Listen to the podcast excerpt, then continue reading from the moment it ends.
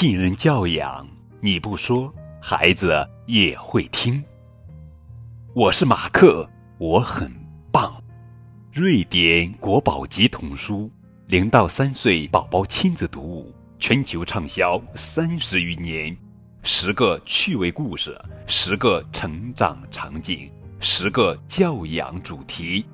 我是马克，我很棒。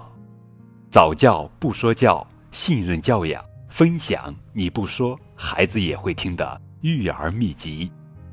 当新手妈妈遇到这样的场景：孩子因争抢玩具而打人，孩子玩性大发随地小便，孩子随意攀爬摔伤磕伤，孩子拒绝便盆不爱洗澡。作为父母的你会怎么做呢？那接下来和高个子叔叔。一起走进《我是马克，我很棒》系列图画书，用爱与信任助力孩子最好的成长。我是马克，我很棒系列图画书一共有十个故事，分别是：吃饼干、漂亮的灯、谁的奶嘴、推小车、玩具熊、玩皮球、洗澡、小汽车、纸尿裤。做便盆，这十个故事，接下来将会在高个子叔叔的荔枝电台陆续播出。顽皮球，作者是瑞典巴布鲁林格伦著，艾娃埃里克森绘，高峰翻译。看，这是马克。看，这是马克的皮球。马克在玩皮球，嘿，哈，呼！小猫醒了，小猫叫喵喵。小猫把皮球抢走了，小猫在玩皮球。马克对小猫说：“还给我，还给我！”马克要抢回皮球，小猫逃跑了，小猫叫。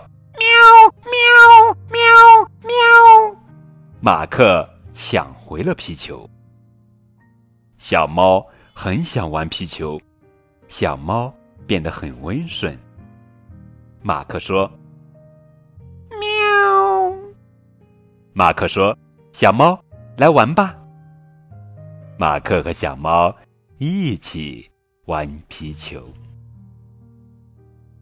拍一拍，跳一跳，小皮球真奇妙。马克从哪里拿出了皮球？马克是怎么玩皮球的？小猫在哪里？它为什么会醒？马克怎么生气了？小猫又为什么会逃跑？马克为什么和小猫一起玩起了皮球？亲爱的小宝宝，你喜欢玩皮球吗？一个人可以怎么玩皮球呢？如果两个人或者更多人，皮球还可以怎么玩？拍一拍，滚一滚，扔一扔，踢一踢，小皮球圆溜溜，大家玩的乐悠悠。玩皮球这个故事主要讲的是让宝宝学会与人分享，在亲子共读中，父母可以问问宝宝。小猫为什么把马克的皮球抢走？这样做好不好？